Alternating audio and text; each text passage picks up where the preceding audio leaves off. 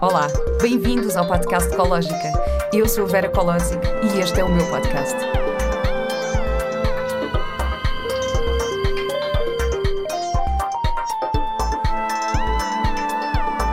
Com o apoio da Pivita. Olá e bem-vindos a mais um episódio do podcast Ecológica. Hoje tenho comigo uma grande amiga por quem tenho uma admiração imensa e com quem aprendo muito todos os dias.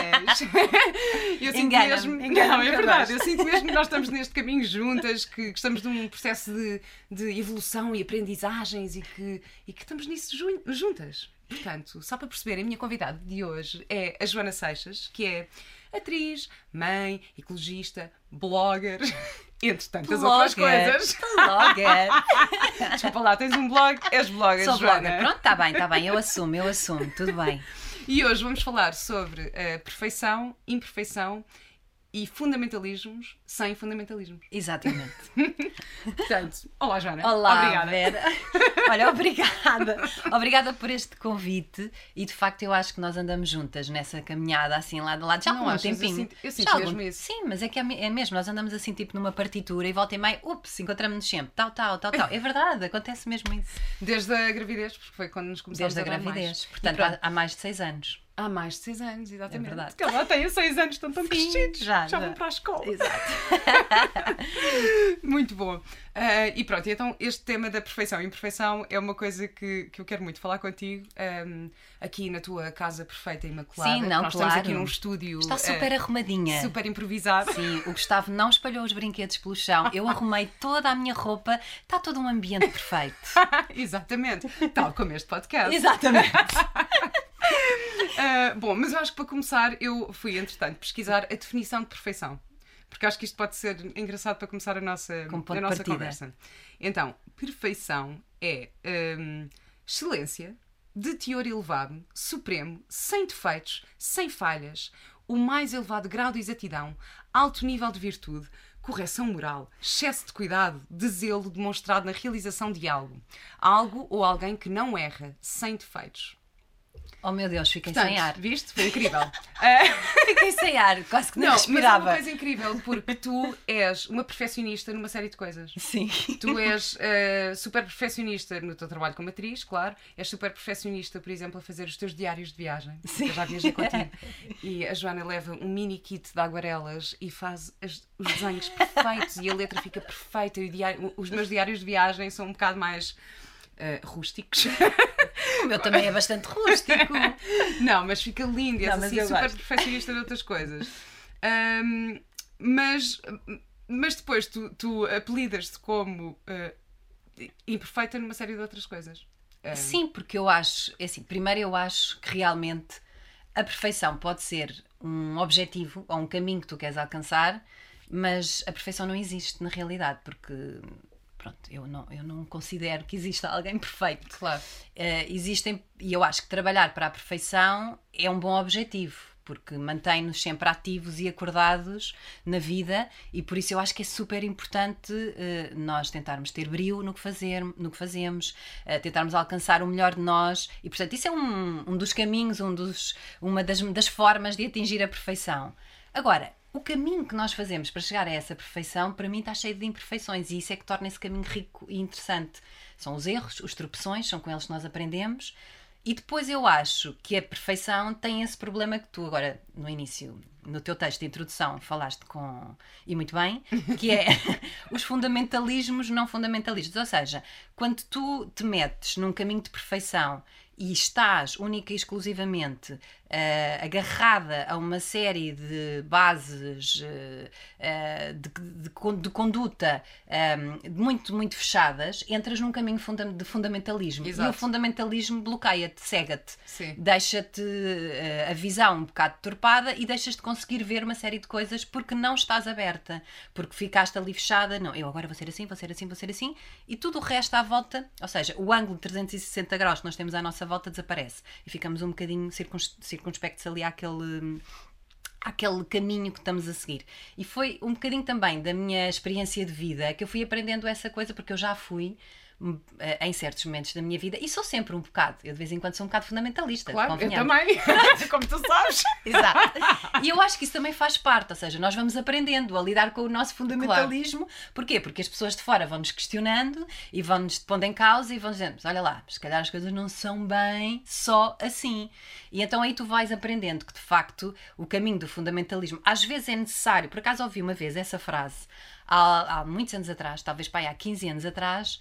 Uh, de, uma, de uma senhora que agora não me recordo o nome, mas que tinha uma quinta biológica e fazia as coisas todas muito perfeitinhas na agricultura biológica e, e seguia um caminho muito fundamentalista um, na abordagem uh, holística da, da agricultura uhum. e, e, eu dizia-lhe, pois, mas eu também, pronto, às vezes acho que não é, não é necessário um, sermos tão sérios e sermos... E ela assim, às vezes um bocadinho de fundamentalismo na vida também não faz mal. Claro. Porque, é necessário até para tu uh, te reestruturares e, e, e definires bem os teus objetivos. E eu lembro-me dessa frase volta e meia, portanto é uma coisa que me vem à cabeça que é, ok, um bocadinho de fundamentalismo não faz mal, mas atenção, é um bocadinho de fundamentalismo. Exato. Porque se nós nos tornamos excessivamente fundamentalistas, fechamos então completamente a nossa maneira de estar na vida e entramos por um caminho, pronto, que eu acho que podemos estar a perder uma série de claro. coisas. E a vida tem um sabor especial nos erros, nos tropeções, nas imperfeições, uh, e por isso eu digo muitas vezes que, por exemplo, em relação ao, à ecologia e ao ambientalismo, Uh, que eu sou uma ambientalista imperfeita. Exato, porque... essa, essa frase era a frase que eu ia pegar, porque isso define, tu dizes sempre, não, eu sou uma ecologista imperfeita. E és muito melhor do que eu, oh. porque assim, tu inspiras-me muito e aprendo muito contigo, mas tu és claramente muito melhor do que eu nisso.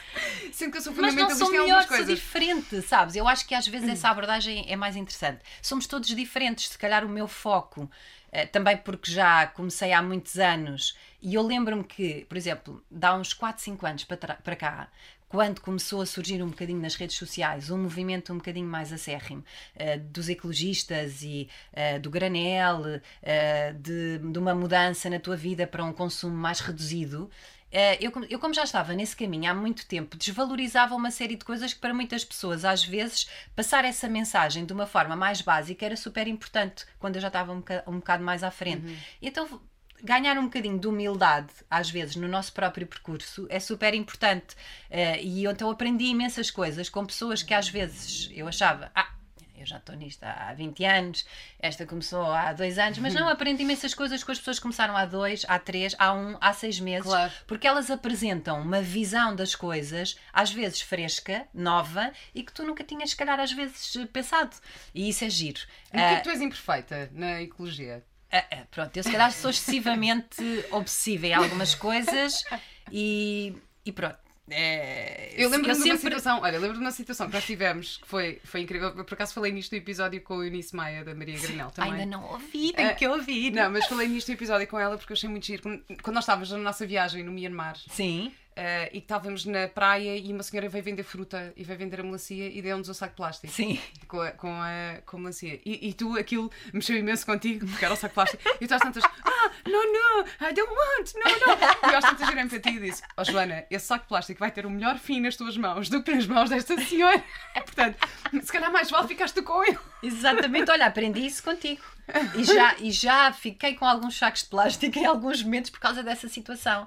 Porque de eu facto, às vezes é verdade. Eu guardo o saco e eu sei que eu vou pôr na reciclagem ou então que eu vou reutilizar várias vezes. Mas eu te confesso, e por exemplo, com a Eunice Maia uh, falei muito sobre isso, sobre a eco-ansiedade, sobre o meu sofrimento. Por exemplo, eu às vezes sofro mesmo eh, se sou eu a ir às compras e cá em casa há uma lista de compras que me passaram e eu tenho que comprar, por exemplo, morangos. E os morangos, os 95% é vêm embalados numa caixa de plástico. É verdade. Às vezes, mesmo nos mercados, tu vais ao mercado tentar estão comprar embalados. morangos e os morangos estão embalados no mercado. Sim, sim. É quase impossível comprar morangos, a não ser volta e meia aparecem umas mirtilos. caixinhas de madeira, mirtilos, outro problema.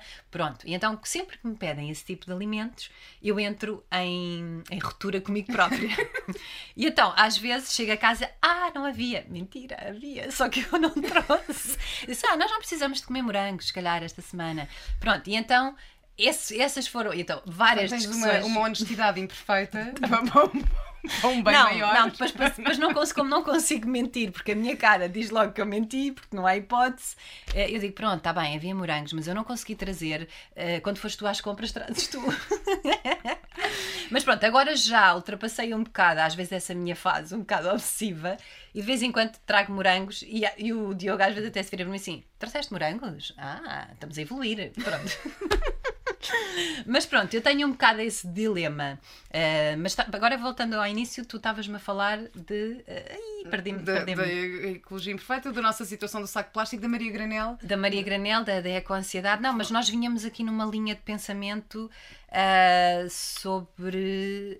Ih, caraças, perdemos-nos completamente. Sobre, sobre... Isto é assim, isto acontece muito nas nossas conversas, eu tenho, tenho que avisar. Ah, isto é um clássico. Isto é um clássico, nós passamos muitas horas a conversar e depois às tantas, ok, blá, blá, blá. depois passado meia hora ligamos outra vez. Ah, Olha, já já, me, sei. já me lembrei.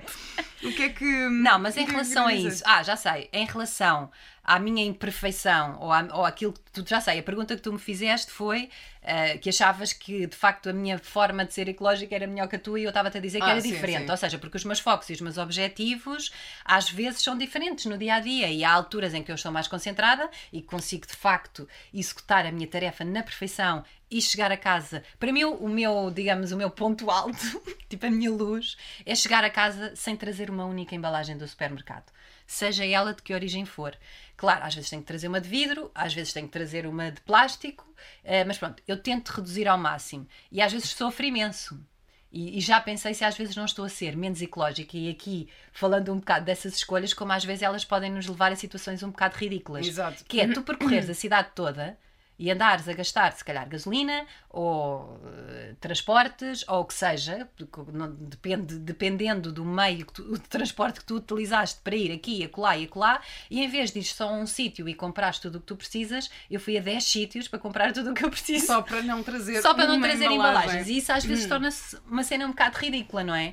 Eh, E eu às vezes não trago as coisas para casa porque sei que na loja A eu não vou trazer embalagem e sei que na loja C aquele produto já existe a granel eh, e então guardo tudo para a mesma altura e depois acabo por cometer às vezes esses erros. E pronto, quando estou em viagem sofro imenso.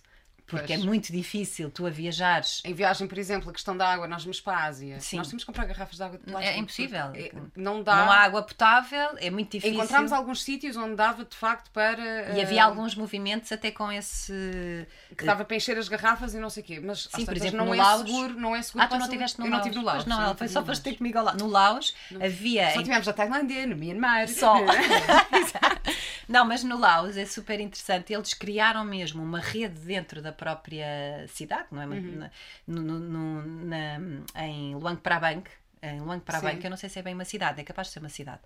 Ahm, mas é uma zona incrível e maravilhosa que tem o rio Mekong a passar. Eles criaram, para já, têm bicicletas alugadas em todo lado. Nós andamos quase sempre de bicicleta. Aliás, só andamos de bicicleta em Luang Prabang Com ou de barco. poluição das motas que Sim. é super. É muito mais calmo e tu sentes-te mesmo tranquila ali a andar de bicicleta e depois tem espalhada pela, por, por toda a, a- a cidade tem pontos de água onde tu podes até no próprio eh, resort, não era resort, no próprio bungalow, não era bungalow por acaso, aquilo era tipo um quarto assim à Hostel, beira rio, um- hostel, sim. exatamente onde nós ficámos, eh, eles davam-te logo duas garrafas, tinham lá para o Uhum. casal, se- caso tu não trouxesse, olha, claro que eu tinha o meu kit de Claro. garrafas, mas eles tinham lá para ti e, e diziam-te, davam-te um mapa com os pontos todos na cidade onde tu podias ir atestando as tuas garrafas. Ora, isto é o futuro. Isso é incrível. É espetacular. Isso é espetacular. E depois, quando tu sais daqui e vais para um sítio onde só há garrafas de plástico, é um problema. E então eu aí começo a sofrer da minha eco-ansiedade, mas tenho que assimilar, e então aí é uma Mas tu, aprendizagem. tu lembras nós estivemos num sítio em Napali Beach, na, na- eh, no Myanmar, ah, que, que havia, aquilo era tipo uma, uma cena de pescadores, assim, tipo meio favela e não sei o quê, mas que havia um ponto de reciclagem, Sim, lembras? lembro-me, sim. E eu, eu fiquei impressionadíssima com aquilo. Pensei, uau, isto é incrível, que nós estávamos num sítio completamente remoto e, e sem condições nenhumas, pronto. Sim, sem estar à espera de encontrar Sem estar à espera de estar a encontrar aquilo. Eu por acaso achei incrível como é que de repente. Porque ali nestes naquelas sítios- zonas, de vez em quando, juntam-se grupos de pessoas que pá, fazem esses movimentos e até mesmo no sítio onde, um dos sítios onde nós estávamos perto, aquela escola que apoiava, aquela escola de inglês por trás, os próprios donos do, do sítio onde nós estávamos faziam um movimento de apoio à população local e também falavam muito da ecologia praia e apesar de tudo, aquelas praias eram das mais limpas também onde nós estivemos. Quer dizer, nós apanhámos muito lixo, por acaso. Sim, mas olha que já apanhei. Já já apanhei, já apanhei sítios, já Sim. apanhei coisas piores. Não, mais limpo já apanhei e foi na, na- Pronto, não vou dizer, Maldivas. Ai, pronto, para dizer que foi às Maldivas. Só para dizer que Só foi para dizer que fui às Maldivas. Mas oh, olha, meu ainda bem que estamos a falar de viagens, porque isso Sim. também era outro tema, que é hum, tu és perfeita e imperfeita a viajar, eu adoro isto. Não, a sério. E, e porque hum, tu és super go with the flow, vai, não sei o quê, eu acho lindo, porque quando nós estávamos a combinar a nossa viagem, Sim. eu finalmente percebi que quem organiza a viagem é o, É o Diogo, Diogo, e não tu. Eu nada, sério, eu vou atrás dele. É o Diogo que, que combina a viagem, isto porque eu normalmente faço essa parte da pesquisa e não sei o quê, e de repente estava eu e o Diogo a falar. E eu não sabia de nada, então. fazias ideia. Ai, tu, não sei, "Ok, não faço sei para onde é que ideia." nós vamos. não sei. Oh, pá, não sei. Portanto, eu acho isto lindo, que é... eh, tu és ótima porque, assim, vais, não te chateias, portanto, és perfeita nesta coisa de sou... Pá, Adapto-me a qualquer circunstância. adapto-me, vou e não sei o quê, mas imperfeita porque depois fiquei a pensar, "Pô, se ela fosse sozinha, ela não fazia ideia. E acabar por descobrir. E não fazes, mas não fazes o plano, que é que acho, acho muito fixe. Mas és também incrível a fazer malas de viagem. Eu nunca vi ninguém fazer malas de viagem como tu. Foi uma aprendizagem também. Foi Foram- todo um processo. Não, Mas Uma aprendizagem também incentivada bastante pelo Diogo, que ele disse: Joana, temos uma mala de cabine para levar. Eu, estás louco? Uma mala de cabine para ti e para o Gustavo. Exato. e então foi uma aprendizagem de reduzir, reduzir, reduzir, reduzir. Pá, e Porque hoje em vocês dia. vão, basicamente, durante um mês e meio, uma mala de cabine para o Diogo e uma mala de cabine para Sim, ti e para o uma Gustavo. mochila. E uma sim. mochila com Exatamente. máquinas fotográficas. E, Sim, com pronto, aquelas coisas mais práticas eh, que precisas levar, o iPad, Não, um livro, tudo não sei super bem encaixadinho. Tudo assim, super bem. Tudo em miniatura. Que isto também é outra coisa. Em ti. Desculpa, Eu tenho tudo em isto. miniatura, Não, é eu tenho que verdade. dizer isto porque tu não és con- consumista, portanto não, não tens uma apetência muito para o consumismo, mas tens um fraquinho por gadgets. Então não tenho. um fraquinho por gadgets e coisas em miniatura. Que eu fico- Completamente. Eu fico maluca, porque a Joana vê assim. Opa, aliás, como ecologista, o ser ecologista também vai um bocadinho contra a cena do, de, ser consumista, não é? Completamente, Portanto, não podes claro. ser consumista e ser ecologista porque não, não Sim, joga. sim, lá está. Mais outra é com a ansiedade com que eu me lido, que é eu adoro uma coisa e depois, oh meu Deus, eu não posso comprar isto. Ou então eu tenho que investigar muito bem de onde é que vai, onde é que foi produzido, eh, se vale a pena, se ninguém foi explorado pelo caminho. Às vezes é verdade que ponho isso de parte, mas a maior parte das vezes eu tento, pronto, estudar bem essa situação. Porque isso, isso é lindo. Explica-me o teu fascínio por eh, gadgets. não, a sério, isto é lindo. Sim, sim. isto. Porque, pá, tu interessas-te por, por coisas que eu não. sei lá, não eu te iria. lembrarias. Mas depois é, é, é genial. Tu compras assim pequenos objetos e, e então coisas para viagem é mesmo das tuas coisas preferidas. Sim, claro, bolsinhas Ultra XPTO onde cabe tudo organizadinho. eh, Reutilizável. É tudo reutilizável, claro. mentira, mentira, não é nada. Eh, não sou nada perfeita nisso. Não, eu tento, eh, sempre que eu tenho uma apetência de facto grande, porque nós, como viajámos agora, infelizmente. Infelizmente, com a chegada do, do Gustavo à primária, eh, vamos deixar de poder viajar tanto tempo fora da época de férias, não é? Onde, Por isso é que eu deixei o Mateus mais um ano na pré. Exato. Portanto, vou juntar-me ao comum dos mortais que fazem férias num período normal do ano.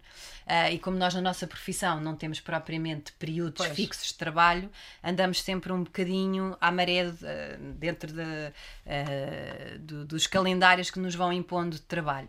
Ah, e por isso eu vou deixar de poder fazer essas viagens tão longas ah, e fora da época, que era um privilégio. Aliás, essa viagem que nós fizemos foi Sim, espetacular foi. porque foi em janeiro, fevereiro. Foi, foi incrível. Portanto, é uma altura em que, apesar de tudo, tens menos, muito menos turistas em todo o lado eh, e isso torna a viagem muito mais apetecível, porque de facto estar no meio de muito turista é uma coisa que me cria uma certa claustrofobia. Pronto, agora vais ter que descobrir eh, outros sítios e sei lá.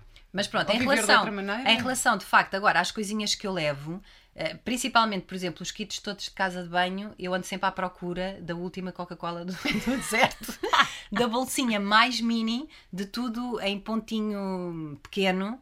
E agora descobri, pronto, um dia mais tarde, depois eu falo sobre isso em particular, eu partilho. Pois manda-me, Não, pois eu manda. partilho, eu mando, eu mando. A bolsinha, a minha bolsinha de viagem está a ficar cada vez mais XPTO e mais incrível, e porque de facto esta coisa de ir reduzindo, reduzindo, reduzindo é também uma, uma forma de ecologia, não é? Porque se tu reduzires mesmo o tamanho das tuas embalagens, o que vai, mesmo o que vai para um aterro em última instância, se por acaso não foi para a reciclagem, é muito mais pequeno do que as embalagens grandes e, portanto, se tu conseguires encontrar uma fórmula concentrada, e Hum. agora já existem várias coisas dessas, muito, muito pequenina, em que eles de facto concentram, por exemplo, agora já existem umas cápsulas assim muito concentradas, que é detergente da louça, da roupa e que tu misturas com água, pá, aquilo é uma embalagem mínima.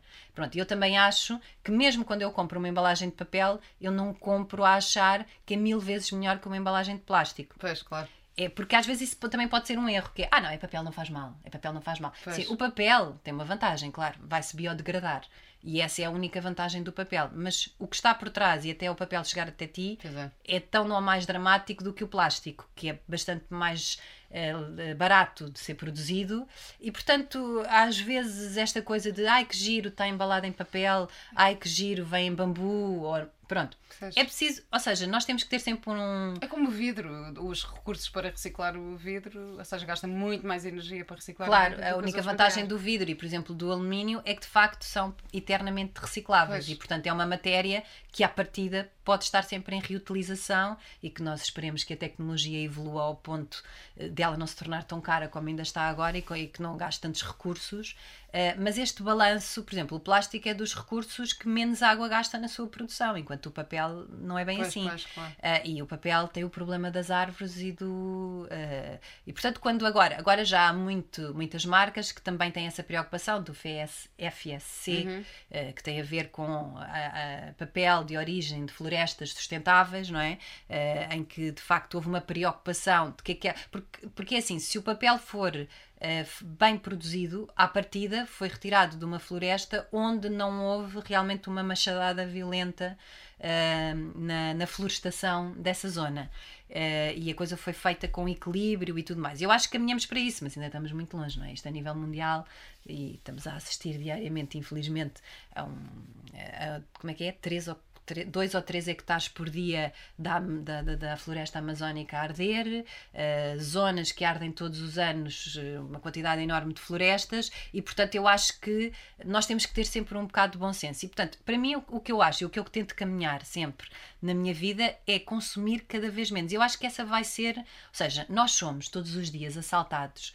eh, por um marketing permanente. Claro, sim. Porque nós, nós nascemos nessa época. Nós, eu cresci nos anos 80 e nos anos 90, que foi quando surgiu o boom da publicidade ah, e quando de repente tu passas a ter necessidade disto e daquilo e daquilo e daquilo e, do, e do produto para isto. Então, só os produtos, por exemplo, de limpeza da roupa, da loiça e tudo, já viste o que é que nos tentam impingir, quando na realidade Claro. tu precisas para aí de uma ou duas coisas no máximo. Não, mas o que eu acho giro em ti é que tu vais à procura das coisas específicas. Mas tu achas que nessa.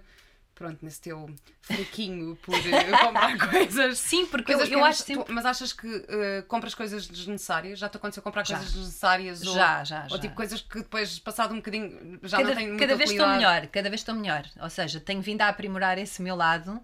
Por exemplo, eu tenho um fraquinho, o Diogo, provavelmente não sei se ele já partilhou contigo, mas ele diz: Eu não posso ver TV Shop. Eu tenho um problema grave. Tenho mesmo um problema grave, é uma eu não doença. sabia. Não, sim, sim, eu eu, não posso. que eram só os anúncios do Não, Instagram. eu já não compro, eu já não compro, porque estou, pronto, tá, estou praticamente proibida. Já não compro há mais de 10 anos, portanto, desde que estou com ele que não compro, porque ele não me deixa, felizmente. felizmente encontrei alguém que me travou nessa matéria.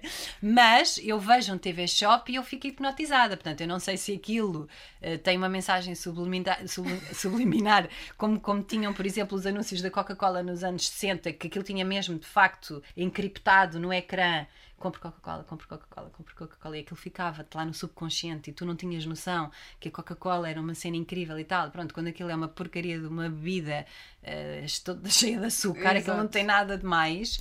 Ahm, e que ainda por cima, se tu quiseres, podes fazer em casa qualquer coisa semelhante para, para teres o mesmo prazer. Ahm, aquilo foi um marketing e uma, uma, uma forma de captar o consumidor absolutamente inacreditável. E eu sou essa pessoa, eu sou a pessoa que cai nisso. Ou seja, mas talvez por isso eu tenha desenvolvido tanto o meu lado ecológico. Se calhar esse lado que eu tenho, esse Exato. fraquinho, fez com que eu tor- me tornasse super consciente de que de facto eu não posso cair nisso. E de repente isso passou a ser quase um estudo, um case study, estás a ver? De, ah, peraí, vamos estudar a mim própria de porque é que eu caio tanto nisto eu sempre, eu, por exemplo, eu tenho um, um fraco, eu sempre que vejo um, uma, um produto qualquer que é todo eco, eu, eu tenho, pronto, aquilo, pronto, lá está. É Agora verdade, eu, é eu não verdade, tenho, é eu não tenho o problema da Coca-Cola, porque esse não desperta em mim nada, mas tenho o problema da palavra bio, eco, sustentável, portanto, todas essas palavras juntas num só anúncio geram em mim uma coisa de uau, estão a fazer coisas incríveis, estão a fazer um produto novo, estão, eu, tenho, que- eu tenho que conhecer isto e eu quero investigar mais e quero ver. E depois eu sou muito, eu vou muito lá pela imagem, pela estética. E até falei isso com a, com a Eunice Maia, porque eu acho que é uma das, eh, das ferramentas eh, mais bem, quando é bem utilizada, que pode captar mais público para a ecologia, que é tu, se tu, tu tentares de alguma maneira mudar algumas coisas na tua vida pelo lado estético, não é? Porque de facto os produtos ecológicos são mais bonitos, são mais agradáveis, são feitos de materiais eh, naturais, portanto é uma coisa que é, é mais natural ao toque, se- seja desde o algodão biológico, seja desde a madeira eh, de bambu, por exemplo, de comprares instrumentos ou, ou uma taça de bambu para a tua cozinha, ou a tua escova de bambu, ou seja, tudo isso é muito mais bonito e muito mais agradável do que propriamente eh, as coisas todas em plástico, que são feias, não é? E, e toda aquela tentativa do marketing sustentável de tentar dar a volta ao plástico também me fascina, não é? Sempre que me enviam para casa uma coisa que não vem embalada em plástico, eu fico sempre fascinada de como é que eles deram a volta àquilo e como se consegue de facto, e já recebi coisas das mais diversas maneiras e sem, por exemplo, uma, uma, uma, uma encomenda que eu fiz e que paguei, portanto não foi nenhuma marca que, que foi patrocinada, nem que me enviaram para eu experimentar. Eu comprei umas, umas peças de roupa de uma marca portuguesa para crianças sustentável e a embalagem era um, um bocado do tecido, dos desperdícios de tecido, feito, o- vinha tudo embalado em tecido, num desperdício de tecido que já existia e que eu guardei até o, e, e fiz uma outra embrulho. Um outro embrulho, Fiz sim. um outro embrulho para dar a alguém e disse a esse alguém: Olha, faz um embrulho depois para dar a alguém. Portanto, porque Claro. eu acho que isso é o interessante de, de- da economia circular e eu acho que esse é o, é o futuro. É nós entrarmos num processo circular em que as coisas circulam de pessoa em pessoa até de realmente chegarem a um fim de vida real. Pronto, quando esse bocado de pano já estiver todo Claro. esburacado e já não puder ser usado para nada, então chegou assim ao seu final de vida. Ahm, mas pronto, sou de facto fascinada, mas eu acho que esse meu lado, esse meu lado TV Shop fez de facto acordar em mim a mais bruta, eh, o meu, o meu lado mais bruto com a ecologia de epá, não, temos que ir mais longe. Nós conseguimos todos ir mais longe. Ainda não tens um aspirador que sobe paredes, porque Eh, precisas imenso. não, não, não, não, coisas não, que não, diz. Exatamente, Não mas eu caio imenso nisso, caio, caio. caio. Agora já caio de uma maneira consciente, que é estou a ver. Epá, isto é incrível. Não, mas eu não preciso disto. Pronto, e então já, já sou mais essa pessoa. Ok, ainda bem. Não, estavas a falar muito da tua eco-ansiedade. Sim. Tu- como é que. Tu sentes culpa? Culpa nisso? Como já, é que já senti mais, já senti mais. E isso foi um trabalho que eu aprendi, foi um trabalho que eu fiz comigo própria e que eu aprendi um bocadinho nas redes sociais, ou seja, apesar de eu não ser uma pessoa muito, muito ativa nas redes sociais, e, de, e de- confesso que ao início de me sentir um bocadinho ahm, ao lado da geração que já faz isso, tipo, naturalmente, eu sou aquela pessoa que cada vez que vai postar qualquer coisa questiona-me imenso. E às vezes penso, epá, Joana, estás-te a questionar demais, esquece, passa à frente, caga, isto é um story, fica 24 horas, porque é que tu has de estar aqui a questionar o objetivo e não sei o quê, tá, tá, tá. pronto, e eu sou essa pessoa que desde o início, ao início os stories para mim era uma coisa impensável, assim, ah, disparate, Claro, vou postar um story, mas que- qual é que é o interesse? Pronto, Mas isso é bom, eu por acaso também questiono imenso. A minha. Normalmente tenho de questionar qual é a minha intenção a fazer alguma Claro. coisa. Pronto. Mas depois se tu calhar, sentes- se calhar sou um bocado mais rápida a resolver. És não- mais não rápida perco- do que eu, de não certeza absoluta. Não, mas por exemplo, eu sou incapaz. E depois também tem a ver com aquilo que nós somos e com a nossa linguagem. Eu não consigo fazer stories a falar para a câmara. também não, tenho Lá, essa nós, dificuldade. Nós temos amigas que fazem. A Sofia Correia é espetacular a fazer isto. Eu não- mas não E- tenho e jeito. ela- e é ela. Sim, tipo, sim. Ela é ótima. Agora, eu não consigo fazer isso. Não peçam para. Não peçam, fazer não, eu não tenho jeito. um story. Exatamente, assim, então, bom dia, tudo bem, vamos treinar, não sei o que, então, já fizeram o vosso treino? Não, eu não consigo também. Mas não julgando uh, Não quem julgo. faz. É só mesmo. Tipo, não consigo. Pelo contrário, aliás, eu fui aprendendo, e estava-te a dizer que em relação, por exemplo, à ecologia, a essa questão da culpa, eu fui aprendendo nas redes sociais e a todo, a toda, digamos, essa comunidade que se juntou de gente ecológica, que se foi unindo, e, e eles fizeram uma coisa muito gira, eh, que foi, todos apoiam a, a todos. É uma coisa mesmo de comunidade, em que toda a gente uh, faz um repost do post de, uhum. porque acha interessante e tudo aquilo é orgânico e tudo aquilo funciona de uma maneira interessante, em que tu de repente ficas a conhecer a rapariga que faz os detergentes em casa de uma maneira uh, especial, a outra rapariga que faz yoga, a outra rapariga, e cada uma tem a sua particularidade. E isso foi uma coisa que eu aprendi também, foi quando se começou a questionar também esta questão da culpa, quer dizer, vale a pena tu viveres com essa culpa? Uh, a vida é demasiado curta, de facto. E então, apesar de eu sentir sempre um bocadinho de culpa quando cometo os, as minhas falhas nessa área, eu tento lidar com essas falhas de sempre. Vou evoluindo. Eu acho que cada vez vou lidando melhor de com elas. De uma forma não fundamentalista. Porque... Nunca, claro, não pode ser. Pois, claro. Não posso, não posso ser fundamentalista aí. E é, acho que essa. E depois também fui aprendendo isso, que é essa forma de comunicar a ecologia é mais inteligente, porque ninguém se vai identificar com uma pessoa que é obsessiva compulsiva e que só compra coisas e que nunca traz embalagens para casa, só compra coisas a granel e é perfeita e não comete erros na sua vida. Isso não existe. Portanto, claro. E mesmo. A não ser a Bia Johnson. A não ser a Bia Johnson. Mas, ela, mas é, pronto, é, mas é a, a Bia Johnson também convém que as pessoas percebam que para tu conseguires atingir um nível de zero desperdício, ela tem muito dinheiro. Ela pode fazer isso. Tu, não, tu se vives uh, longe de um centro, de uma cidade que tem essas lojas a granel, essas lojas a granel ainda são bastante caras uhum. em Lisboa, não estão ao alcance de todas as pessoas, uh, não são, uh, não têm todos os alimentos que as pessoas precisam. Uh, e portanto, tu para atingires, para fazeres um estilo de vida, ela é altamente inspiradora, ainda bem que ela apareceu, uhum. porque ela trilhou um caminho, porque ela tinha essa possibilidade de fazer esse caminho. E foi ótimo ela ter feito, porque ela também foi mostrar a quem achava que era impossível que era possível fazer uma série de coisas. Uh, agora, eu acho que hoje em dia tu já consegues ter um estilo de vida próximo do zero desperdício e tens a Ana Milhazes a dar esse exemplo, por exemplo, nas redes sociais. Uh, é a nossa Bee Johnson portuguesa, do meu ponto uhum. de vista, e é bastante, ela é bastante mais simplista do, do que a Bee Johnson, porque ela é mais, uh, não sei, ela é mais próxima de nós e, por exemplo, o livro dela o lixo zero dá exemplos portugueses. Tu lês o livro da Bee Johnson e ficas a pensar, mas isto não, não eu não tenho não isto existe, em Portugal. Claro, claro. Eu não consigo, não tenho nenhum sítio, por exemplo, ela vai buscar leite a um sítio com uma garrafa de vidro. Onde é que tu tens isto em Portugal? Pois Ainda não, não tens em lado pois, nenhum. Claro, e portanto, ela dá exemplos e faz coisas na vida dela que tu não. Quer dizer, podes fazer o teu leite vegetal em casa, mas. Uh, também podes, mas... exatamente. Mas, uh, e há vários caminhos para tu caminhar sempre para o zero desperdício, mas dão muito trabalho. Sim, sim, ela, sim. ela faz parecer com que aquilo é ultra fácil.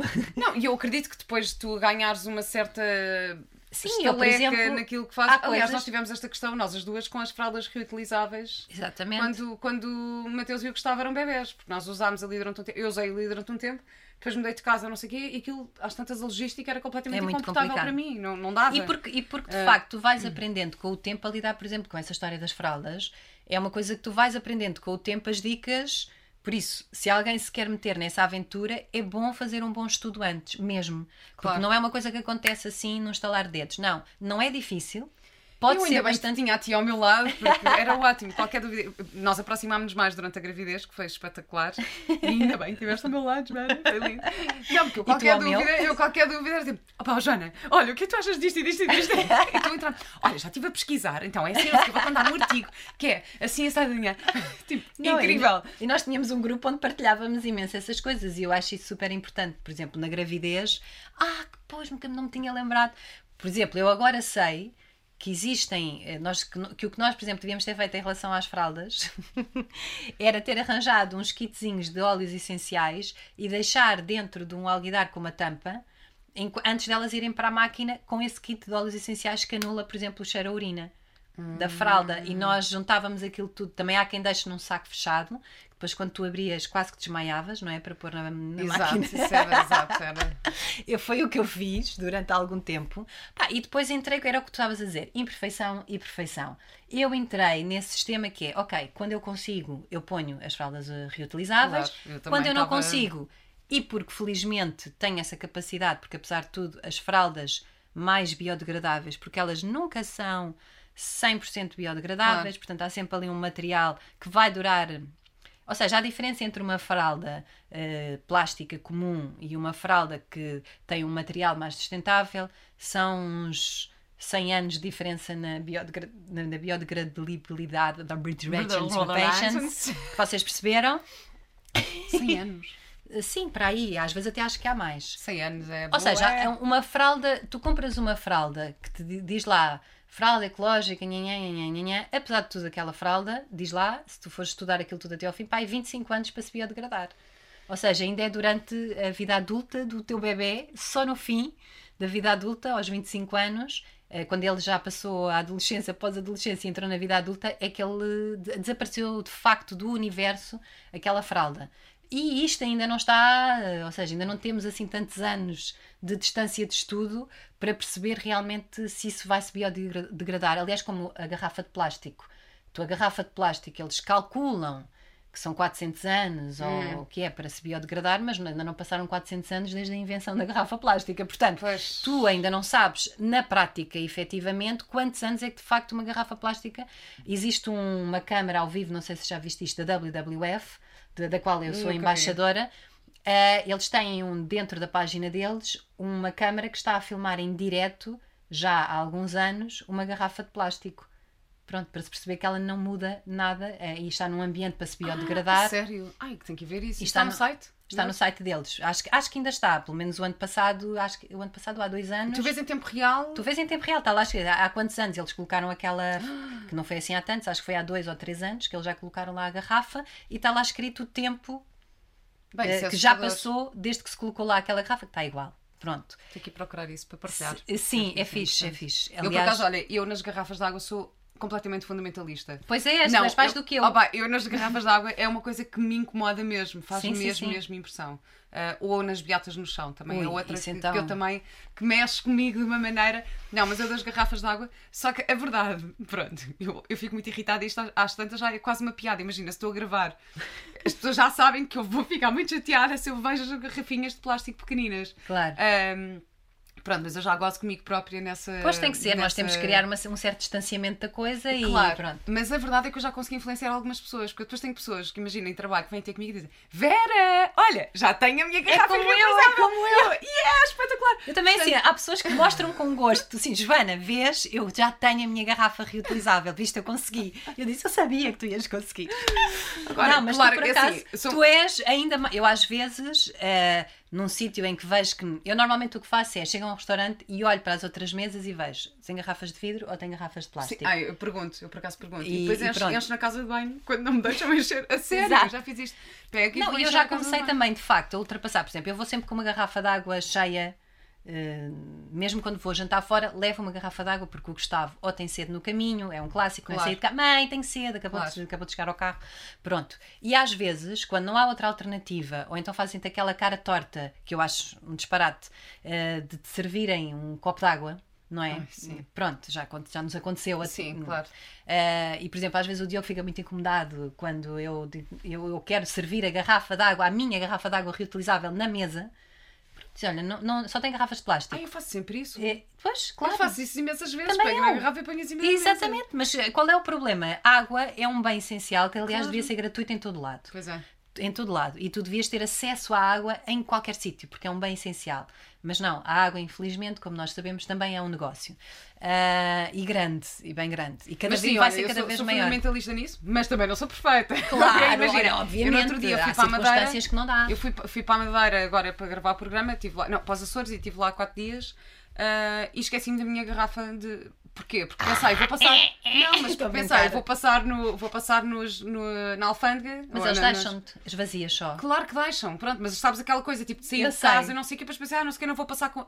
Mas eu tinha ido para a Madeira e tinha passado, tinha levado na mala de mão, vazia, claro. e passei, depois enchi quando passei para o outro lado esqueci-me mesmo, esqueci-me. Oh, e quantas e vezes é que acontece nós esquecermos? Ok, esqueci-me, não sei o quê, vou.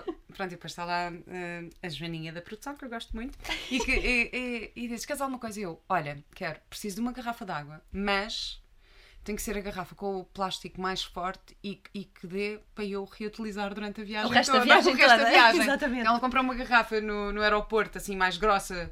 Sim, há umas tipo sport e não sei o Sim, quê. e é tipo com, com- acho que era, não era um litro, mas era, pronto, era 75, portanto era um bocadinho maior e não sei o quê, assim mais sport, exatamente, com aquelas tampas. E pensei, pronto, ok, vou beber esta água. E eu andei com a garrafa a viagem Linda, inteira. linda. Pronto, e depois voltei, opa, pronto. Veem como é possível. Não, é possível. Na Reduziste, verdade- reduziste, no mínimo, umas 20 garrafas durante essa viagem toda. Reduzi para aí umas 20 garrafas. Claro. Na verdade, esta garrafa durou nas minhas mãos 5 dias. Mas é, não é- durou eu mais acho do que que esse é o bom senso que Mas- as pessoas têm que ter. pronto. Que é, esqueceste, ok, mas eu posso sempre fazer mais. Não tenho que, só porque me esqueci, agora abandalhar e passar a pedir garrafas de plástico aqui, acolá e aquele outro. Estás a perceber? O que eu acho é que as pessoas às vezes são muito comodistas.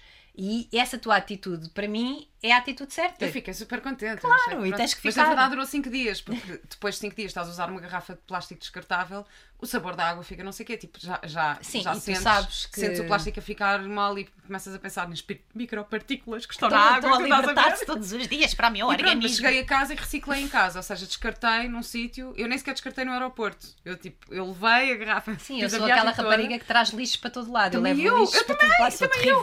Eu sempre, bem, no O Diogo carro. assim, mas tu vais levar, vais levar esse lixo contigo. E eu vou, então aqui não há nada para reciclar, eu vou ter que levar este Tu não te lixo lembras comigo. no estúdio, quando nós estávamos a gravar, que eu acabava com a mochila cheia de lixo? Eu, bem, eu acumulava, às tantas acumulava o lixo das pessoas, porque infelizmente não havia um ponto de reciclagem de Dentro plástico de- dentro do sim. estúdio. E eu trazia para casa para deitar fora em casa, porque pelo menos eu Não, que é uma onde coisa, que por exemplo, essa parte é uma coisa que a mim me enerva, é como é que isso ainda não está resolvido em termos de legislação. Todas as grandes empresas que têm mais de X trabalhadores, pronto, mais do que três, vá, Uhum. mais do que três trabalhadores, deviam ser obrigadas a ter, dentro da própria empresa, um, um ponto, nem que seja um ponto que são eles próprios que se responsabilizam, para levar à reciclagem, pronto. Sendo que isso não tem que ser uma desculpa, porque, por exemplo, nos estúdios, o que eu acho que faz sentido é as pessoas todas trazerem as suas garrafas porque há pontos Claro. de água. Claro. Não é? Além de que em Portugal a água é potável em todo Claro, lado, claro. portanto tu podes encher a tua garrafa em qualquer sítio. Claro. E muitas das vezes a água da torneira, que muita gente acha, ai que horror, a água da torneira, é a mais equilibrada e a mais saudável para se beber. Sim, sim. Apesar de ter umas doses de cloro não sei o quê. Pronto, tudo bem. Mas esse Mas também dá para comprar aqueles coisinhos de carvão, carvão, uns pauzinhos exatamente. de carvão e pôr dentro das garrafas. é o que eu faço. Dá para ir à Maria Granel, ela já me disse. Eu perguntei-lhe no final podcast, eu disse, olha, tens os, os pauzinhos de carvão, anda à procura disto há imenso tempo, mas online também dá para... Sim, tem em para vários comprar. sítios. E duram Portanto- seis meses, portanto, apesar deles não serem propriamente uma coisa baratíssima, também não é caro. Se tu pensares bem, ficas com a água a saber melhor, aquelas doses excessivas de cloro desaparecem porque aquilo elimina essa parte e melhora bastante a qualidade e o sabor da Claro. água. Por exemplo, eu no Algarve, agora como estive lá quase a quarentena toda a viver e a fazer ali a construção Agora da minha Joana é nova uma mulher casa. do campo. Sou uma mulher já algarvia, algarvia mas com sotaque bizarro, é as minhas origens. Estão a perceber? Não, o que é que é que foge-me sempre para aqui o sotaque. Eu sempre quero fazer um sotaque. E eu adoro até os sotaques todos, até o algarvio é giro, que é, né? Aquilo é giro, tem um. Não é bem assim, é mais, é mais mas é isso? Mas, a é minha isso? família, a minha Nem? família é do Algarve. Pois é, não, Joana. tu tens, tu família tens. do Algarve. Ui, onde eu me fui meter, meu Deus. Pronto, então. Mas não é- bebias a água de, de lá? ah, Não, não, eu bebia, eu bebia mesmo água do Algarve, porque não ia estar agora ali, mas comprei logo um filtro de carvão e tenho um potezinho daqueles de contorneira em casa, onde tenho sempre água para beber. Ah, às vezes tiro da torneira e às vezes tiro desse Claro. pote. Pronto, vou fazendo o que é mais prático, não estás sempre a beber água, não é? Claro. Tipo ali, a água. E então, queria, eu tinha outra questão para ti, porque Sim. tu és uma amiga do ambiente, como já percebemos, estamos aqui há horas a falar sobre isto, mas. ahm, mas. e comes carne. E como carne. E eu acho isto espetacular, porque, ahm, porque eu, eu acho que tu tens uma. Pronto, tu és assim super zen, e super relaxada e super eco, e super não sei o quê. As pessoas acham sempre tipo, ai não, deve ser sempre. vegetariana, deve ser vegana, deve ser não sei o quê. Não, fazem-me sempre, Não. acham, acham há anos, porque eu também criei um projeto há 15 anos atrás, que era uma escola com uma alimentação vegetariana e biológica. Exato, a escola Waldorf. uma escola de, de, de- de inspiração Waldorf e, portanto, houve sempre essa associação e também porque eu normalmente não como carne, portanto, convenhamos, eu Claro, sou uma sim. pessoa que come carne pontualmente, às vezes por uma necessidade mesmo do meu corpo, ele Claro. pede-me, eh, porque tenho uma certa carência em ferro e, por exemplo, desde o parto do meu filho mais velho, que já foi há quase 19 anos, está qua- aliás, se calhar quando isto, este podcast for para o ar, ele já tem 19 anos. um, e, e, então, desde esse parto uh, que eu percebi, uh, porque eu na altura fazia uma alimentação muito, muito vegetariana, ou quase hum. 100% vegetariana, não era bem 100%, mas comia muito pouca carne, uh, tive uma grande anemia em ferro e a partir daí passei a ter assim a, alguns cuidados e sempre que o meu corpo pedia, por exemplo, durante a altura da menstruação, que é uma altura que o nosso corpo está com uma exigência maior, eu sentia realmente, eu sentia uma necessidade física uh, de comer carne, que su foi superando, ou seja, cada vez essa necessidade atualmente é menor. Agora, depois tem é, eu gosto de carne. Há aquelas pessoas que se tornaram vegetarianas e nunca gostaram de carne ou gostavam pouco de carne. Agora, eu só consigo comer carne quando? Eu gostava de carne, por acaso. Eu, eu, eu acho que gostava, eu, mas não, não tenho saudades nenhumas. Não pois, tenho mesmo saudades. Eu, mas... te, eu vou-te dizer, eu como tão pouca. Sim, é que verdade. que a pouca que eu como, é, é, que é basicamente, ainda por cima, é a antítese do que se deveria comer mais. Porque eu não como carnes brancas. Não, uhum. É uma coisa que não Pronto. Ai, eu adoro estejas a dizer isto, não isto é incrível. Como. Porque há muito aquela coisa também. Ah, ah Ai, não, não, só como carnes brancas. Sim, eu não como carnes brancas, não mas, gosto, acho mas, que não tem interesse nenhum. Mas tu tens uma coisa que tu tens imenso cuidado em saber de onde é que vem a carne. Exatamente, era isso que eu ia dizer. Ou seja, para mim o que é importante quando vou comer carne é saber a origem dessa carne. Sendo que às vezes há um restaurante ou outro pelo qual temos um fraquinho ah, e portanto somos pessoas imperfeitas, claro. somos pessoas imperfeitas e há aquele bife irresistível que se corta quase com o garfo e pronto. E então aí eu não sei bem a origem, confesso. Mas isso são uns momentos que eu faço uh, anualmente assim de regozijo, de uau. Mas prazer. eu acho que isso é, é absolutamente normal. Pronto, eu também eu não como carne há seis anos, desde, desde a gravidez, mas eu, como deixei de comer enquanto estava grávida, pensei assim: lá, estou grávida, é assim, se o meu corpo pedir, pedir eu exato. vou comer, mas de facto. Uh, perdi o hábito, deixou claro. mesmo de fazer sentido Mas é que tu mim. perdes mesmo o hábito. Por exemplo, eu não compro carne, não cozinho carne, mas cá em casa cozinha-se carne. Uhum. Pronto, porque eu não vivo com pessoas vegetarianas. Claro. Aliás, o meu filho mais novo, deve ser para me provocar, diz: Isso é uma comida vegan, eu não vou comer isso porque eu sou carnívoro. Pronto, e então eu vivo com isto. eu Ai, vivo com isto diariamente. E, por exemplo, agora ele está num. Foi para uma nova mas isso escola. chateia-te? Não, não, ah. não, não. Às vezes, às vezes, em certas circunstâncias, eu fico assim: pronto, caramba, ele está a dizer isto só mesmo para gozar com a minha cara. Não, porque eu quero que ele coma qualquer coisa de vegetariano que eu sei que ele gosta. Exato. Sabes, às vezes é uma cena, as crianças são muito pelo lado psicológico. Por exemplo, ele passa eh, semanas sem tocar em carne, porque sou eu que estive sempre a cozinhar Sim. durante esse período, e, e depois de repente vira-se para o pai e diz: Eu quero carninha, eu quero carninha. Estás a ver? Tipo, é uma cena ali, e pronto, e eu não vou obrigar. é uma pergunta que me fazem imenso é se, se o Mateus é vegetariano. Eu digo sempre, não, ele quando quiser fazer essa escolha, há de fazer. Faz ele esta escolha. Ele teve na escola, como teve na, na escola Waldorf, tal como o Gustavo. Tal como Eles Gustavo. na escola não comiam carne, comiam uh, ovos e lácteos, pronto, Sim, normal. mas vão, vão para casa dos avós, vão para casa claro, da família. E eu nunca... Havia uma coisa sobre a qual eu também era um pouco fundamentalista, que é o fiambre, porque eu acho que o fiambre é um Epa, alimento. O fiambre não é um alimento. O, fi... o fiambre é assim. Eu digo assim. Estás a ver vão... como somos fundamentalistas somos. já? Não, o fiambre é assim. Vão visitar uma fábrica de fiambre e depois digam-me se gostam de comer fiambre. Sabes que o meu filho mais velho come fiambre.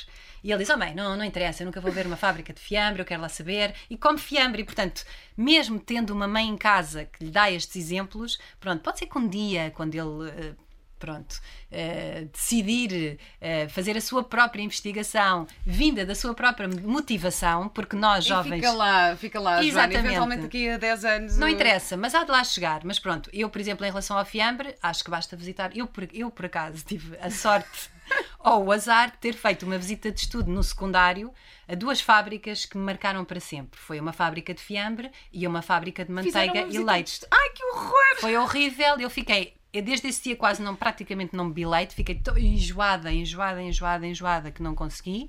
Uh, manteiga, confesso que é um fraquinho que eu tenho, não consigo. não é diário, eu não como manteiga diariamente, mas tenho, gosto muito de manteiga e confesso-te que as manteigas vegetais para mim não é manteiga. Pronto, manteiga para mim é manteiga, é manteiga, é verdadeiramente. Mas as manteigas, muitas manteigas vegetais têm uma porcentagem pequenina de, de, leite ou de alguma coisa não, sim, sempre animal. Ali, ali sempre, qualquer coisa. Há Pronto. sempre qualquer coisa. Às vezes há umas que dizem, não, ou então aquilo, aquilo parece-me sempre um poço de óleo que foi solidificado, é, percebes? Não, sim, eu percebo. É a sensação que eu, eu tenho. por acaso não tenho, não tenho grandes saudades de manteiga. De manteiga. Eu tenho, eu tenho volta e meia e eu gosto de manteiga de uma maneira fora do normal. Eu gosto de manteiga gelada, saída do frigorífico, às lascas e com pedras de sal bem grosso. grossinho. Sim, mesmo aquela para poupar. que vai estás vir para o rabo, aquela manteiga. Exatamente, aquela dose de celulitezinha que eu acumulo, eu sei que é dessa manteiga que eu de vez em quando cometo esse pecado. Mas pronto, eu acho que ah, em relação a essas visitas de estudo mexeram comigo para sempre, porque eu acho que as crianças, até terem conhecimento ou até tu lhes dares de facto, olha. Vê lá bem a origem disto e daquilo e daquilo, como aquela história ve- velha clássica de que as crianças acham que os frangos vêm do supermercado, não é? Pronto, essa era uma, uma história de Ah, antigamente exato, exato. de não saberem que um frango era uma galinha, não é? Ahm, e não, neste caso era mesmo um frango, não é? Mas pronto. Mas que era filho da galinha. E, e por isso eu acho que saber a origem das coisas, isto até para voltarmos ao início, Sim. a origem da carne, onde é que ela foi produzida, como é que foi produzida, de que forma é que foram tratados os animais, porque uma das, das razões que me levou a reduzir drasticamente o consumo da carne e a passar a ser uma vegetariana Imperfeita. Sim, eu sou aquela pessoa que penso no meu dia a dia de uma forma vegetariana e de vez em quando cometo e também como peixe Claro. eh, e, e marisco, ah, principalmente no verão, não sei porquê, mas é mais apetecível para mim o Mas peixe. eu também, pronto, eu deixei de comer carne então quando, o, quando estava grávida de Mateus, depois deixou mesmo de me apetecer. Mas imagina, eu tive aquela experiência de ir ao presidencial, que era aquele comboio do Douro, Exatamente, sim. com os chefes XPTO e não sei o quê. Pá, serviram um caldo verde com espuma de chouriço e eu pensei, pá, estou aqui, isto é uma, é uma experiência única. Deve ser mais- maravilhoso. E eu, e eu comi o caldo verde, pronto, depois Claro. serviram um lombo de porco e não sei o quê, que eu tentei comer, mas já não me soube mesmo bem. Pensei, Pois, eu há coisas não- que também não consigo. Mas agora, hoje em dia, já não, já não consigo mesmo comer carne, não, nem tenho vontade.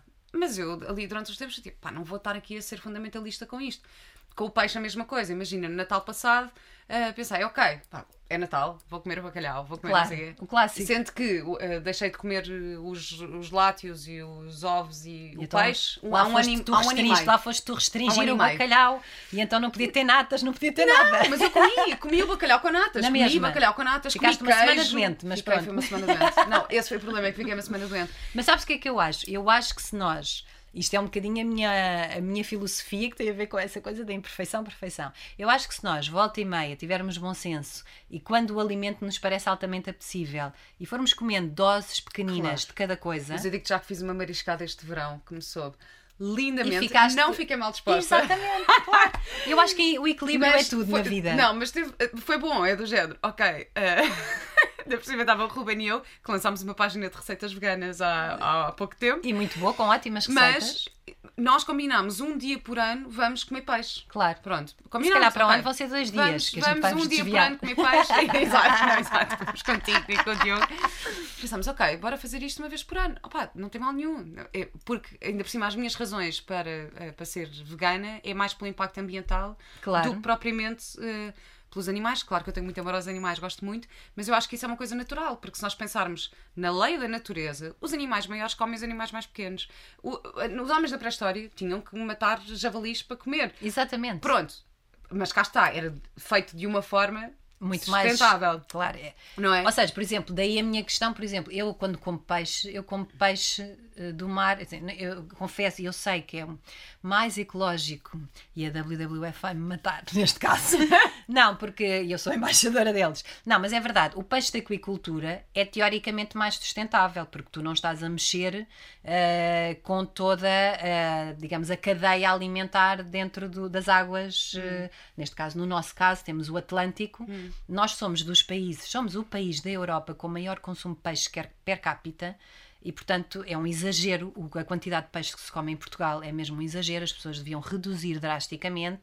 Ahm, mas pronto, em relação a essa questão da cadeia, eu sempre pensei muito sobre isso. Por exemplo, um alimento que é captado naquele momento e não foi explorado durante. Por exemplo, eu tenho imen- imensa, imensas reservas com a carne também por causa disso, porque o animal foi explorado durante a vida toda Claro. para acabar Exatamente. num matadouro. E isso é uma coisa que mexe realmente comigo ah, no consumo da carne. No consumo do peixe, tens a aquicultura. Que apesar de ser mais ecológica em termos de sustentabilidade do próprio. Mas é olhar para um animal não como um animal, mas apenas como um alimento. E isso custa-me bastante. E então eu prefiro um animal tal. Tal como ah, o peixinho mais pequeno que está na sua vidinha dentro d'água e de repente vem o peixe mais grande e come, o ser humano pescou aquele peixe naquele dia e, pronto, e foi uma cadeia, ok. Agora, claro que há uma industrialização do Claro. peixe e um consumo que é altamente desproporcional para os recursos que nós temos dentro do nosso mar. E para as necessidades. E na para as nossas- nós não temos essa verdade, necessidade. Não temos essa necessidade. Não, por Imagina, exemplo- eu não, eu não, não sinto necessidades. Aliás, pelo contrário, até me sinto bastante saudável. eh, e não como ovos, proteína, peixe, carne. claro, claro. Não, é, não há necessidade de consumir aquela, aquele exagero. Mas, claro que abro as minhas exceções de vez em quando. Abri essa exceção agora, pronto, uma vez por ano, tudo bem, acho que não tem mal nenhum. Não, mas, por favor, exemplo, em relação ser- à carne, em relação à carne, eu acho que estavas a falar dos chefes e da forma como eles fazem uma abordagem Claro, eu mais. pensei, eu não vou perder a oportunidade Claro, de experimentar mas isto. já há chefes, e eu eh, agora não me estou a lembrar do nome, por isso não vou dizer, mas era um chefe português. Se não me engano, era o Avilés Hum. que fez essa abordagem, mas eh, não sei se ele depois continuou, mas ele estava a falar, e eu não sei se foi ele, se calhar estou a cometer aqui uma grande gafe, mas pronto, não interessa. Ele fez uma abordagem à carne que é: nós devemos, e eu acho que ele fez isso, eh, comer todos os bocados, ou seja, um animal foi morto para ser consumido e há uma grande percentagem desse animal que não foi consumido por desperdício. Puro desperdício. Ou seja, já que se eh, agiu dessa forma e o animal foi morto para o consumo, epá, que se use como, se, como era antigamente, um porco era criado durante o ano inteiro e ele era comido do princípio até ao fim. Era tudo utilizado do, por, do porco. Ou seja, há esta falta de. há este, esta facilidade no consumismo hoje em dia que é o bifinho, a coisa Pois. ultra fácil e não sei o quê, e não se come tudo o que é comestível dentro de um animal. Já que é para comer, é para comer. Um animal na selva come o animal até ele ficar carcaça. Ou seja, não há lá desperdícios. E se por acaso o leão, por exemplo, não comeu tudo, eh, vai lá, depois vão lá a seguir as hienas acabar e o animal não há, não há Os propriamente. leões e as hienas são muito ecológicos. São muito ecológicos. muito- Não, mas eu acho que esse- essa é a relação que de facto o ser humano não soube manter com a natureza. Ou seja, há um, para além de, de se ter imposto com a sua força e inteligência, não é? Convenhamos, pronto, obviamente que é com a sua inteligência, mas esta exploração abusiva dos animais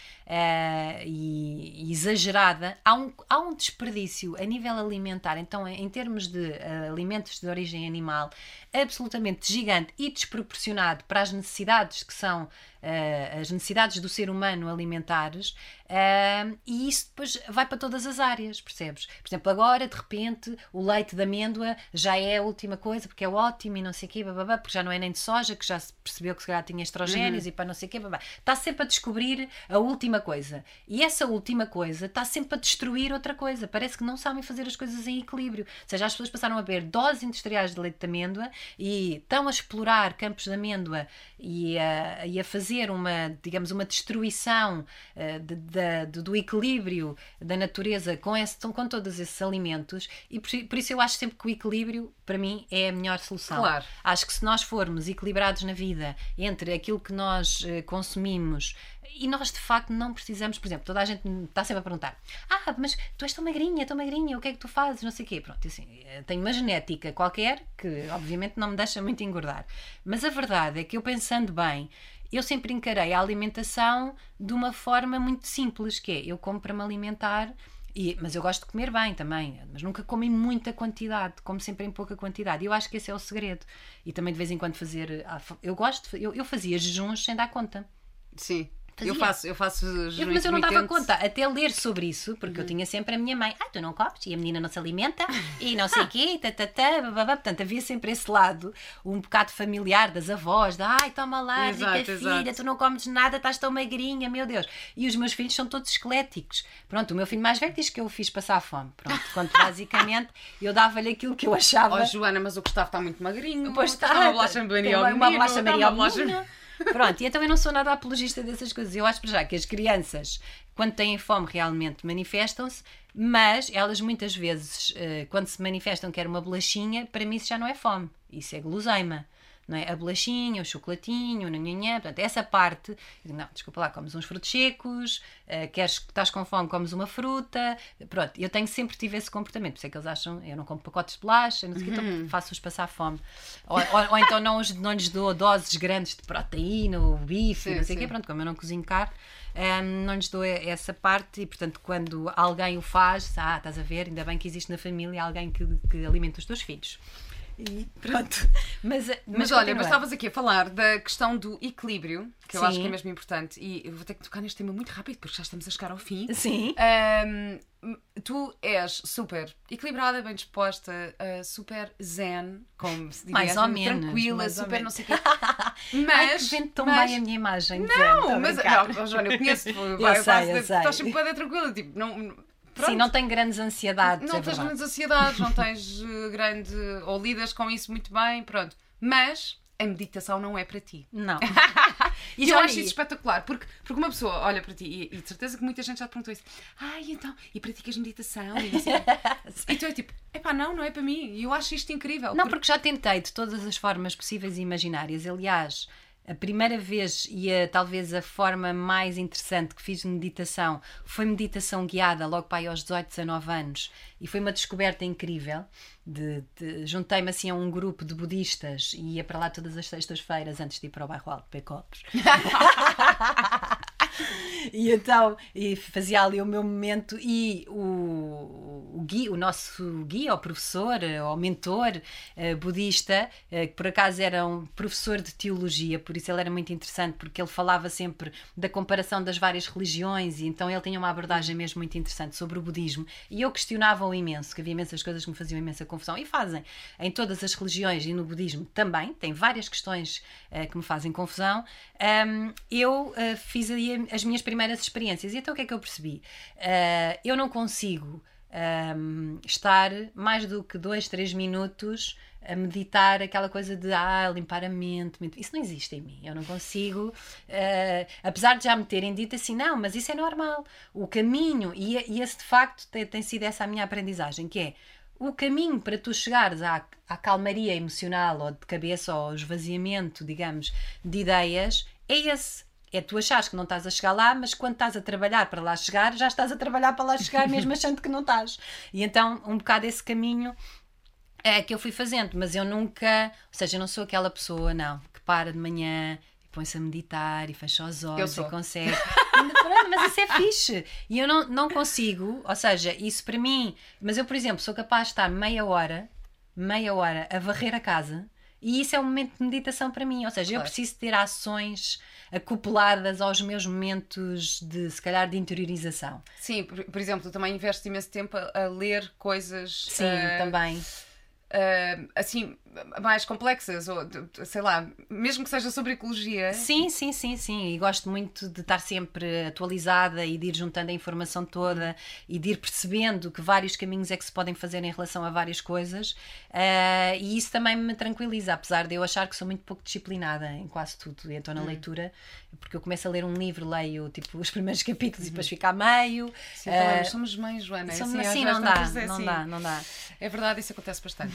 Portanto, também não somos leitoras perfeitas. Não, não, não.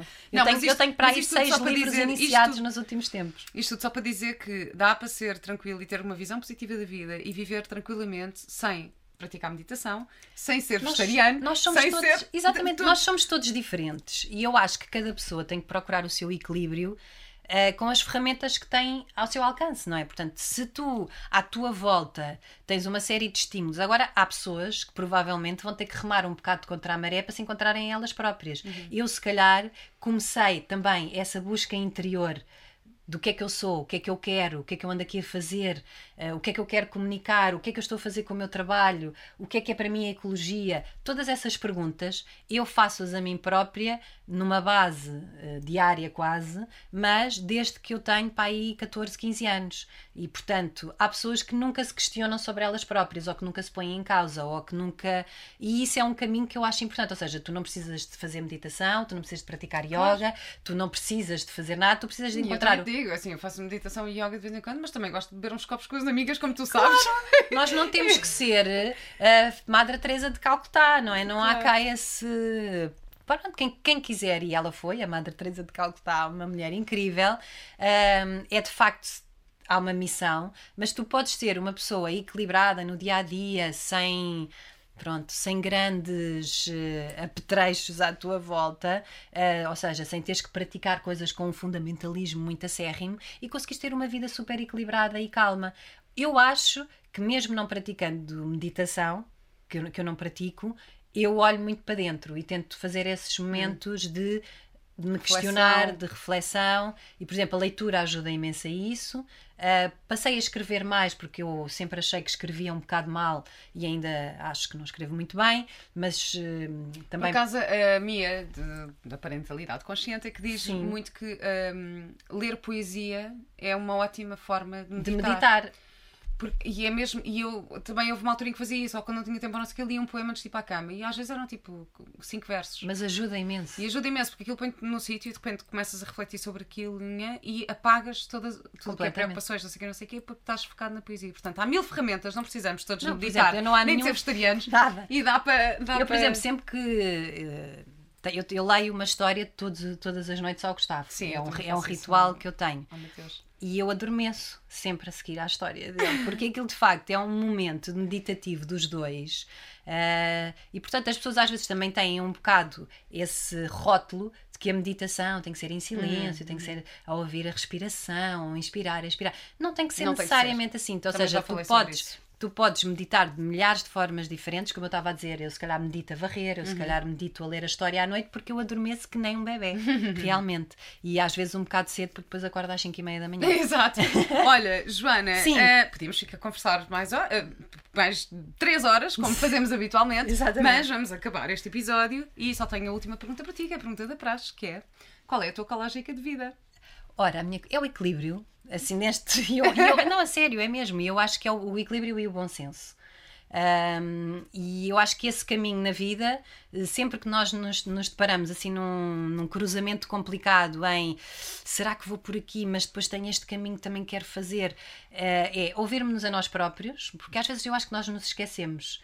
Muita, há muita gente que vive sem se ouvir a si próprio, sem escutar o seu corpo, sem perceber as suas necessidades. Eu, por exemplo, foi uma coisa que eu fui evoluindo ao longo da vida, que é um, tive uma primeira gravidez em que fui muito concentrada em uma série de coisas mas depois fui aprendendo também a ouvir a minha intuição, o meu corpo, o que é que me levou a fazer aquilo, e isso é uma aprendizagem de vida, é ouvir-te a ti próprio, não ir sempre atrás da maré. Também às vezes go with the flow uhum. é bom, mas também tens que parar e questionar-te, não podes estar claro. sempre. Eh, e portanto eu acho que isso é importante. Por isso a minha ecológica de vida de facto é essa, é uma lógica de manter o equilíbrio, manter o bom senso um, e, e, e principalmente Uh, acima de qualquer outra coisa, eu acho que nós temos que ser humanos.